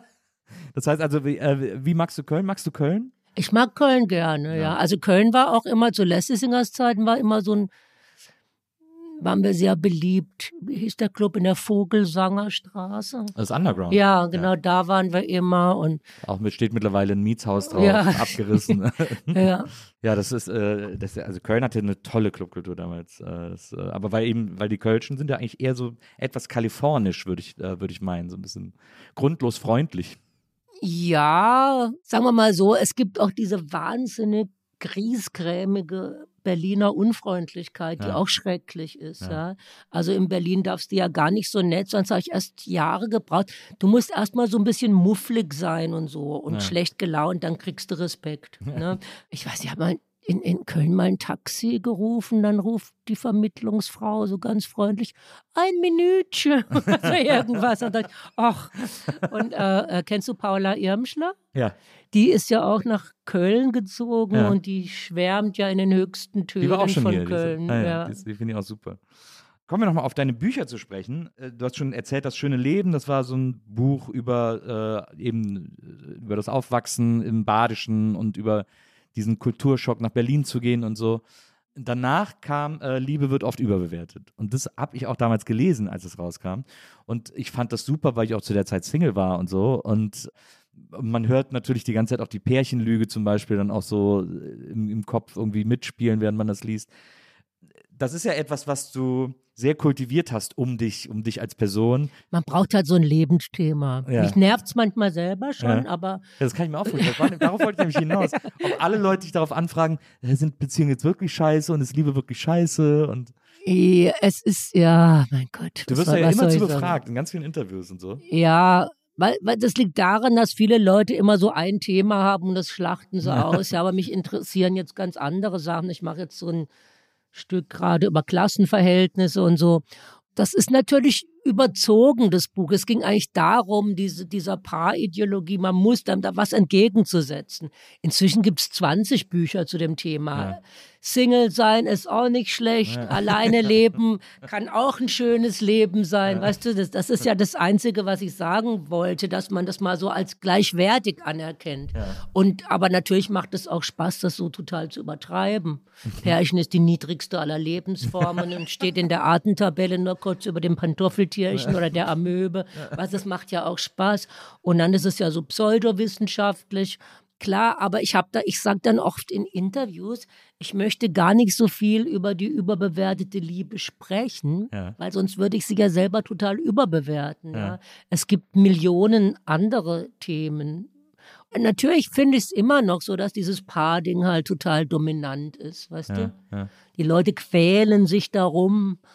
Ich meine, es ist ja teilweise auch richtig schlimm. Ja? Frauen sind mit gewalttätigen Männern zusammen, weil sie denken, besser als alleine sein. Also es, Naja. das war schon wichtig, das, das ist das Buch und so. Und ich sehe das immer noch so. Und ich bin auch nicht gerne mit Pärchen zusammen. Ja, ich finde es dann immer schrecklich, wenn ich mit meiner Freundin treffen will und der Freund ist mit dabei. Ja. Aber dann, dann kriegt man auch schnell so ein drittes Rad am Wagen-Gefühl. irgendwie. Ja, aber weil die, die, die sind ja auch meistens leicht verhaltensgestört, wenn der Typ mit dabei ist. Also es ist halt nicht so der freie Umgang. Ja. Aber davon abgesehen ist das Thema jetzt auch ein bisschen durch. Es ist aber auch, ich fand auch immer, dass du ja trotzdem, wie du ja auch gerade sagst, dieses, äh, dieses Übertreiben und so, du hast es ja mit einer gewissen äh, Lust zelebriert, weil du es auch, äh, weil du es nicht so 100% ernst zumindest formuliert hast. Also es gab ja immer nur humoristische Komponente. drin. Ja, und die Leute haben es auch verstanden. Ich, äh, also nach der Lesung beim Büchersignieren haben auch viele das gekauft, weil als Hochzeitsgeschenk und so. Also das wurde schon so richtig aufgefasst Ja, ja. eigentlich. ne? ja, okay, Gott sei Dank. Ich dachte, weil ich hatte das Gefühl, dass viele das viel zu ernst nehmen. Ja, es ist halt, wie, wie nennt man das? Ambiguitätstoleranz. Das ist das, was den meisten Leuten fehlt. Ja. Aber ist es nicht heutzutage so, also gerade jetzt so in der jetzigen Generation oder auch in der jetzigen, äh, wenn man sich das jetzt so anguckt, dass es mittlerweile so viele Ideen von Beziehungskonstrukten gibt, die nicht alle auf einer monogamen Pärchenbeziehung basieren, sondern auch, dass gesagt wird, Familie kann man sich aussuchen, du bist nicht, nur weil du blutsverwandt bist, musst du nicht mit den Menschen Zeit verbringen äh, und du kannst dir irgendwie deine Familie selbst zusammenstellen und, und mit wem du Zeit verbringst, kannst du selber entscheiden und so. Es muss nicht immer die monogame Beziehung sein, bla bla bla. Ähm, das ist doch eigentlich besser denn je heutzutage, finde ich, weil die, weil ich habe das Gefühl, dass junge Leute da sich am meisten Gedanken drüber machen. Das kann schon sein, da habe ich jetzt nicht so einen Einblick, aber also aus meiner bescheidenen Erfahrung kenne ich nur so Erzählungen, dass Polyamorie wahnsinnig anstrengend ist. Das, glaube ich, halte ich auch für sehr anstrengend. Ja. Wenn man so wahnsinnig viel reden muss Ja, ja, und genau. einer ist immer unglücklich. Ja, Das ist übrigens der Versuch. Ja, ich finde es all, ich finde so. es alles okay, ne? Naja. Whatever works. Ne? Also finde ich alles in Ordnung. Mit diesen Familiensachen, also ich, ich sehe das eher so, dass so junge Familien doch sehr ich-bezogen sind. Aber wie gesagt, das ist jetzt meine Ah ja, Erfahrung, ah ja. ja. Also, dass man jetzt gar nicht sagt, ich habe jetzt Freunde, die haben vielleicht keine Kinder oder die wollen keine und jetzt öffnen wir mal unsere und dann, also letzt, letztendlich ist es halt auch so, dass dann Oma, Opa, Schwester dann irgendwie doch eher rangezogen Na, wird. Und Ja. ähm, also wie gesagt, es gibt ja alles und es gibt auch mehr Möglichkeiten, hast du schon recht. Ja, ja, aber stimmt schon, das ist so richtig aufgebrochen ist es noch nicht. Da fehlt irgendwie noch, da fehlt noch ein entscheidender Schritt. Aber ich habe so das Gefühl, dass zumindest in so romantischen Beziehungsformen da irgendwie ein bisschen mehr Bewegung mittlerweile drin ist als noch. Also ich denke, die werden alle immer konservativer, aber wir haben wahrscheinlich beide recht. Das, das finde ich äh, äh, sehr diplomatisch. Nach äh, Liebe wird oft überbewertet. Dein äh, nächstes Buch war, äh, jetzt muss ich gerade selber überlegen. Das war der Flop. es war, Achso, das war äh, Baku. Nee, war das ja, Baku? ja, ja, die Reise zum Eurovision, Eurovision Song Contest. In, in Aserbaidschan. ja. Bist du immer noch großer ESC-Fan? Och, ich guck's schon immer an. Ich überlege auch, ob ich dieses Jahr wieder eine Party mache. Ja. Ne? Ich liebe das so ich sehr. liebe es auch. Ich, lieb, ich finde vor allem die Auszählung immer noch am besten. Ja, ich, ja. Ist so schade, es dass die so kurz sind. Ja, das ist jetzt um eine Stunde gekürzt Ja. oder so. Die fassen das immer so zusammen. Ja, ja, ne? genau. Ja, ah, ich finde es toll. Und wenn immer in die einzelnen Länder geschaltet wird und Ja. so, ist schon toll. Ich finde es auch super. Ja. Ich, ich, ist, ich finde einfach diese Absurdität, dass Musik gegeneinander antritt, finde ich super. Das liebe ich. Diese sportlichen Gedanken auf Ja. Musik zu übertragen. Das geht gar nicht. Deswegen finde ich es so Es gut. ist natürlich auch wahnsinnig. Es könnte natürlich alles noch irgendwie so ein bisschen punkiger und mehr so real sein, aber Ja. das andere ist halt diese Windmaschinen und die Trickkleider und das alles. Das ist auch toll, das Übertriebene. Hast du einen großen ESC-Lieblingssong? Von, also Grand Prix-Lieblingssong? Ich bin schon so alt. Ich, Also ich kann mich noch dran erinnern, wenn ich zum ersten Mal Waterloo und ABBA gesehen habe Ah, ja. im Fernsehen Ah, ja. damals. Und das, ich glaube, ich habe zum ersten Mal verstanden, was Popmusik ist Ja. oder so. Ne? Das, das mag ich sehr gerne. Und was ich auch sehr gerne mag, das ist die, die dann in Aserbaidschan gewonnen hat. Mensch, wie, weißt du? Ähm, ach, das war eine, eine Schwedin so, mit äh, Marokkan. Loreen. Das Besondere war aber, also Aserbaidschan ist ja jetzt nicht so die allerfeinste Demokratie. Und die hat sich vorher schon so kritisch geäußert und die hat dann aber gewonnen. Das habe ich auch gesehen. Und es war das erste Mal, dass ich, ich habe wirklich, ich hatte einen Kloß im Hals. Ich habe wirklich fast geweint, weil das, weil diese, diese Tanzperformance so ergreifend war. Ja, ja, das sind- war toll. Die sind immer am Schluss so zurückgezogen. Und dann noch die einzige, die sich noch getraut hat, was, was da zur Politik zu sagen Ja. und die dann bei den Gegnern vorher noch in so einem kleinen Club aufgetreten ist und die sollte deswegen noch disqualifiziert werden. Das war schon super. Die tritt dieses Jahr wieder an für Schweden. Sehr, sehr aufregend. Die fand ich auch, äh, die fand ich auch ganz so. Ich finde, mein, mein großer, ewiger Lieblings-Grand Prix-Song ist ähm, Rücksicht von Hoffmann und Hoffmann. Kannst du dich daran erinnern? Nee. Rücksicht, keiner hat das Wort gekannt und Vorsicht. Das ist ein super Da warst Song. du aber der einzige Fan, Ja, oder? ja. Das kann gut sein. Ich Aber sag Dinge Dong, listen to it. Ja, Ja. so was Dänisch ist, glaube ich, Naja. Dong, ja. War nicht Puppet on a String in den 60er Jahren Kann sein, ne? Das kann gut sein. Nummer eins mal? Also, ja, also in letzter Zeit. Ich kann mich noch erinnern, als ich als Kind äh, in den 80ern Grand Prix gesehen habe und dann Wind sind, glaube ich, relativ weit gekommen. Ja, Für alle die, Ja. die den Regenbogen auch im Dunkeln sehen. für alle die, die den Regen. Also äh, äh, ein bisschen Frieden fand ich natürlich Ja, schrecklich. fand ich ne? Nicole war nicht alle, alles, was Ralf Siegel beigetragen hat, war schlimm. Ja. Aber bei dem finde ich es mittlerweile so drollig, wie der jetzt noch Ja. antritt für so San Marino oder so und den so Ja. komische Das Lieder ist auch schreibt. schön. Ja. Der ist jetzt richtig süchtig nach diesem Wettbewerb. Ja. Das ist so irgendwie, das ist so irgendwie beeindruckend, finde ich. Ja, dann, äh, also du bist eben nach, äh, da nach Aserbaidschan gereist und hast darüber ein, ein Buch geschrieben, über diese. Ich hab, ich bin da hingereist, einfach so äh, irgendwie.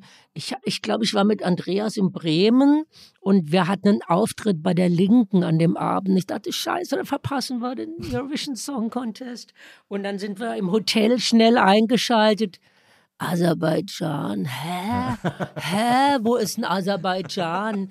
Und dann hat, ist es bei Albanien oder, oder, äh, und dann, dann habe ich erst mal geguckt, wo das ist, ne? Am Kaspischen Meer. Und dann habe ich irgendwie so gedacht, ach, da müsste man mal mit dem Auto hinfahren. Ja. Und dann hatte ich halt in Berlin halt das einer Freundin gesagt und die hat gesagt, wir fahren dahin. Und dann habe ich das mal meinem Lektor erzählt, der bei Fischer eigentlich so Reisebücher macht. Da sagt, mach ein Buch drüber. Aber es war, es hat sich halt wahnsinnig schlecht verkauft, weil das kam dann ein Jahr später. Wen interessiert eine Reise nach Baku ein Jahr später? Ne? Ja, das, ich hatte auch ich habe auch mal so ein Reisebuch geschrieben, also so eine Art Reise. Ich bin, äh, bevor ich 40 geworden bin, habe ich Interrail durch Europa gemacht und bin an alle Ferienorte gefahren, wo ich als Kind mit meinen Eltern war. Und äh, habe dann über diese Reise so ein Buch geschrieben und äh, wollte dann, äh, also mein Titel dafür sollte sein, die traurigste Reise aller Zeiten. was ich Warst du schlimm? Warst du so einsam? Ja, ich war einsam. es war auch noch November, wo, dann, wo es überall schwarz-weiß ist. Und, so. und äh, dann hat äh, der Verlag gesagt, also der Vertrieb hat gesagt, mit so einem Titel verkauft sich das Buch leider nicht. Ja. Wir müssen einen anderen Titel. Und jetzt heißt es Tristesse Renesse. Weil ich, äh, weil ich Warum bist du im, im November gefahren? Ich wollte, dass es so traurig wie möglich ist. Ach so, ja, ich dann wollte ist, dann ist dir, dann ist Ja, dir ja. nicht zu helfen. ich, ich wollte zu einer Zeit fahren, wo ich habe überlegt, welche Zeit ist wohl die, wo am allerwenigsten Touristen unterwegs sind. Ja. Und da habe ich gedacht, das müsste eigentlich November sein. Da hat wirklich niemand Urlaub. So, das hat auch, hat auch ganz gut hingehauen, aber äh, ja, das, den Titel durfte ich dann nicht behalten. Aber deswegen kann ich dieses, dieses äh, Reisebuch-Gefühl äh, Gefühl nachempfinden. Jetzt mittlerweile, du äh, hast ja schon erzählt, äh, dass du studiert hast, mittlerweile gibst du auch äh, Kurse für Deutsch als Fremdsprache. Ja, also ich habe damit angefangen 2015 zu der sogenannten Flüchtlingskrise, als Mhm. es auch sehr gebraucht wurde. Und ähm, wie ich eingangs erwähnte, kann man ja mit Musik kein Geld verdienen. und ich habe auch keine reichen Eltern. Ich habe auch nichts geerbt und auch nicht, nichts für die Rente einbezahlt oder zu wenig bei der KSK. Und ich dachte mir, oh, ich bräuchte einfach nochmal so einen Job, ne? Ja. ich hatte halt so ein Glück, weil durch diese, durch diese vielen Geflüchteten, die kamen, wurden, ich habe ja Germanistik studiert, also Magister. Und dann wurden diese Zugangsvoraussetzungen, um Deutsch als Fremdsprache zu unterrichten, runtergesetzt. Und ich musste nur so einen Vier-Wochen-Kurs machen. Ich bin jetzt Dozentin für Deutsch als Fremdsprache, als Zweitsprache. Und dann habe ich jetzt ganz lange, sechs Jahre lang oder so bei der Volkshochschule unterrichtet, also Geflüchtete, und habe dann auch das Buch drüber geschrieben, Zukunft machen wir später. Und im Moment unterrichte ich an der UDK. Und das sind dann aber so Studierende aus der ganzen Welt, die da. Ähm, So Kunststudenten aus ja, aller Welt. ja, vielleicht erwähne ich. also so Rich Kids ne, Ja, ja. aus aller Welt. Und, und es ist nicht. Ja, ich, du sollst nicht im Kopf und Kragen reden. Ähm, deswegen äh, äh, ziehen von da schnell weiter. Aber das fand ich, fand ich irgendwie interessant. Du hast ja auch mal ein Lied gemacht, äh, äh, Lob der stumpfen Arbeit, Genau. Das ist etwas, da rede ich auch mit vielen anderen Kreativen drüber. Und ich finde es so interessant, dass du das dann wirklich gemacht hast, weil oft hat man so eine Sehnsucht, wenn man so kreativ arbeitet, hat man Ja. immer so viel Leerlauf. Und dann denkt man oft so, wie geil wäre das, wenn ich so einen 9-to-5-Job hätte, wo ich irgendwie so am Fließband Ja, so und, hinter, Dosen und hin, ah, einräume. Fließband nicht unbedingt. Das habe ich mal in Ferien gemacht. Das ist schon nicht zu empfehlen. Aber so irgendwas, weißt du, Pförtner zum Beispiel. Oder, oder ich habe ja immer ähm, in der Bibliothek Aufsicht und so. Und ähm, dieses Deutsch als Fremdsprache, es macht natürlich auf der UDK auch total. Spaß. Ja. Aber ähm, seltsamerweise sind die Geflüchteten ein bisschen lustiger als die Kunststudenten. ja. Da ist irgendwie mehr los. Ne? Es macht irgendwie mehr Spaß. Und was ich jetzt manchmal, also den Unterricht vorbereiten, und da muss man manchmal so Kärtchen schreiben. Weißt du, das ist ja diese Methode. Äh, Ich muss den Satz vervollständigen. Und dann muss ich manchmal so eine Stunde lang so Kärtchen schreiben. Das ist so beruhigend. also es macht mir wirklich Spaß. Und der Unterricht selbst ist dann aber eigentlich auch wieder wie ein Auftritt. Das ist ja eigentlich eine Show, ja, das genau. Ist Das verstehe ich gut, total. Ja. Ja. Aber so dieses, dieses stumpfe Arbeiten, ich denke dann immer so, ich, man sehnt das so herbei, weil man so denkt, oh, es wäre auch geil, wenn man einfach regelmäßig Kohle hat und irgendwie sowas hat, was so strukturiert ist, so durchgeplant ist, ohne dass man das selbst planen muss. Aber ich glaube, viele, gerade kreativ arbeitende Menschen, würden das halt eine Woche aushalten. Du, das ist so. schlimm. Also wie gesagt, ich bin, also ich habe das ja nur zweimal die Woche gemacht, ne? Wobei es wirklich anstrengend ist, vier, fünf Stunden unterrichten, da bist du Total. total, erledigt Naja. hinterher. Ich mache das zwei Monate, zweimal die Woche, denke, oh Gott, was für ein Trott. und, und denke dann schon, okay, der Kurs geht noch bis Mai, dann hast du frei, juhu, ja. Und jetzt denke ich so, jetzt habe ich gerade Montag und Dienstag, und dann ist so, oh, endlich eine Woche lang Wochenende. Also es werden ja auch so viele Lehrer in Berlin so verzweifelt gesucht und Lehrerinnen. Ne? Und, aber ich meine, die bräuchten auch eher jüngere Leute.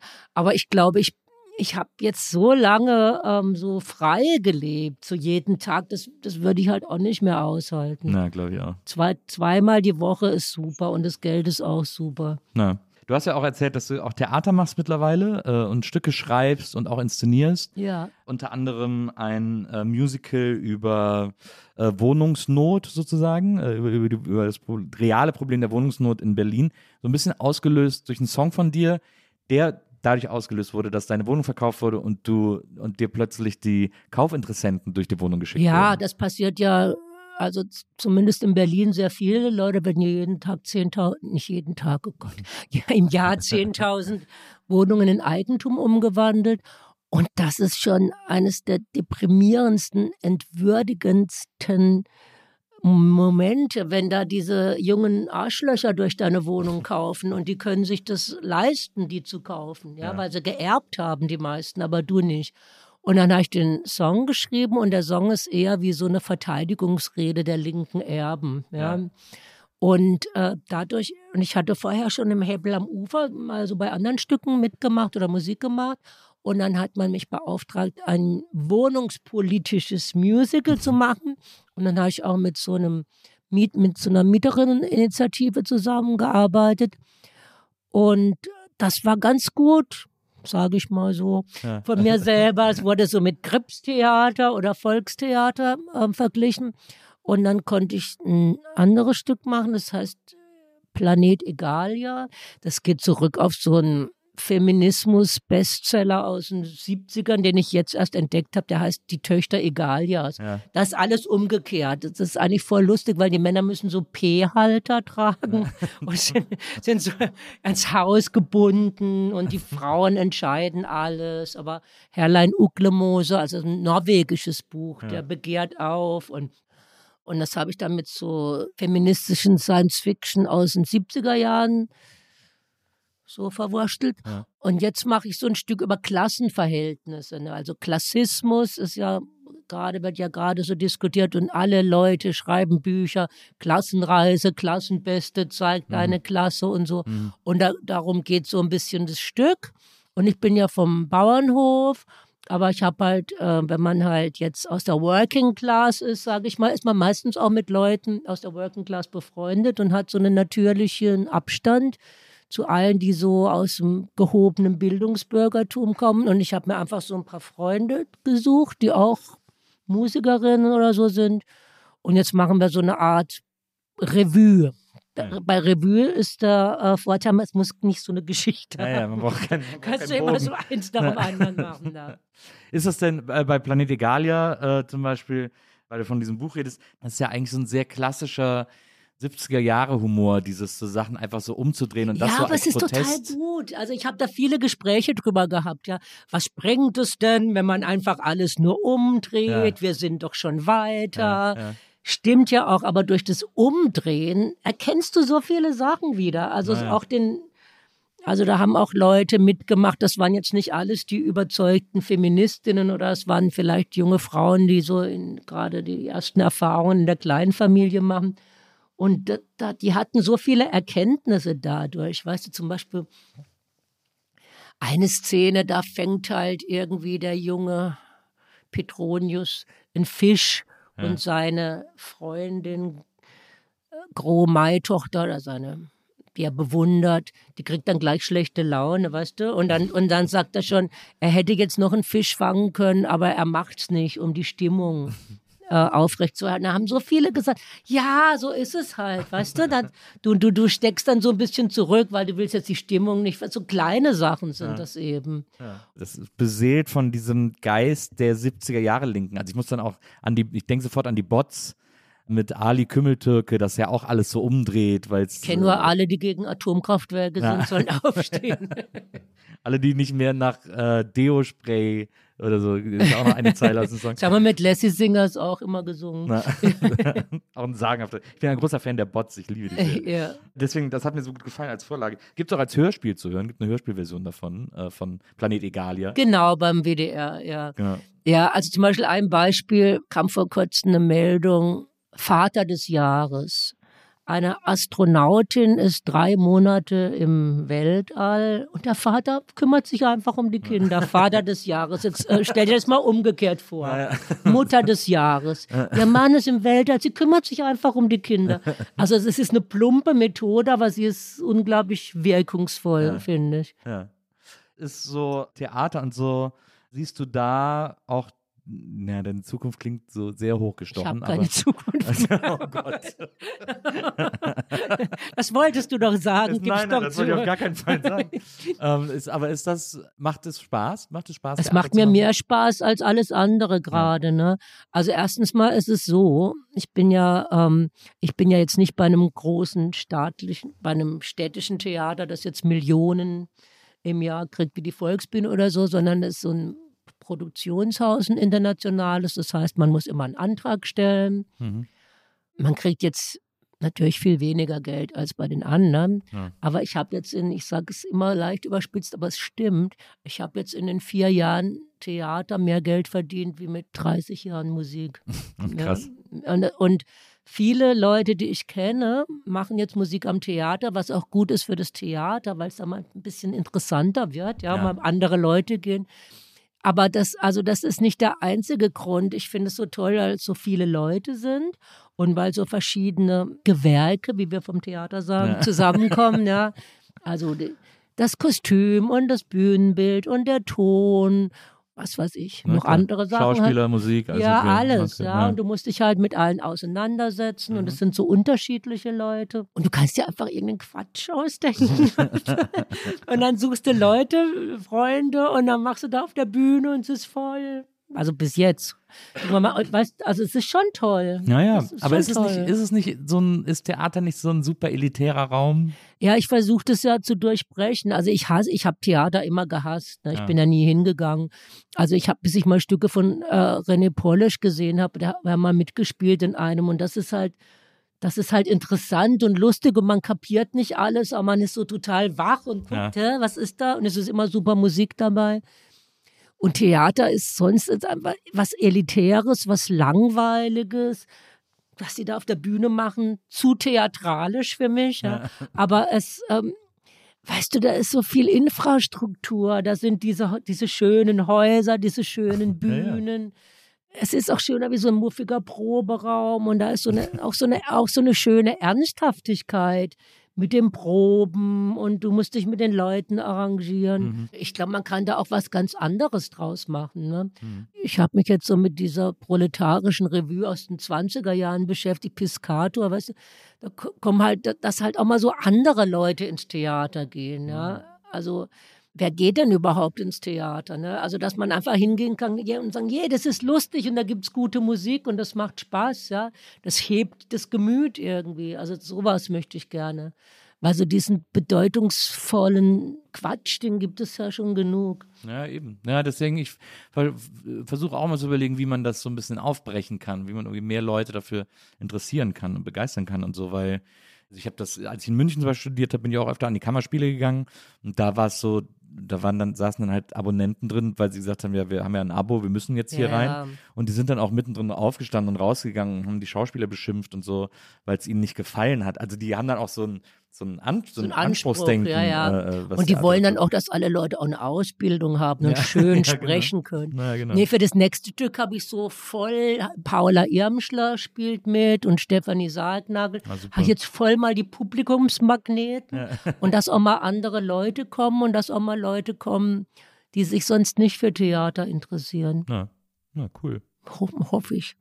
Ansonsten ist es natürlich krass anstrengend. Mehr wie einmal im Jahr könnte ich das nicht machen. Alle zwei Jahre reicht eigentlich. Dann äh, hoffe ich noch auf viele aufregende Inszenierungen und Stücke. An dieser Stelle erstmal vielen, vielen Dank, dass du heute ja, da gewesen bist. Ja, ich danke, dass ich äh, so viel äh, erzählen konnte. Hört es auch jemand? Ja, natürlich. Das, ja? hören, das hören ganz viele? viele? Menschen. Äh, ich weiß gar nicht, wie viele, aber äh, es hören auf jeden Fall sehr viele und ich, ich bin du hast mich heute sehr, sehr glücklich gemacht. Also ja, das, dann ist ja gut, äh, wenn, wenn es schon damals nichts geworden ist mit dir. ja, das stimmt.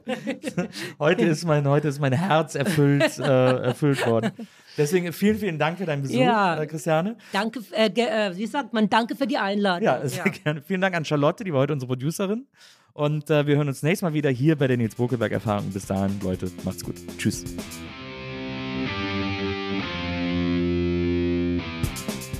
Die Nils Bokelberg-Erfahrung. Von und mit Nils Bokelberg. Eine Produktion von Pool Artists. Team: Wenzel Burmeier, Lisa Hertwig, Maria Lorenz Bokelberg, Frieda Morische und natürlich Nils Bokelberg. Die Nils Bokelberg-Erfahrung.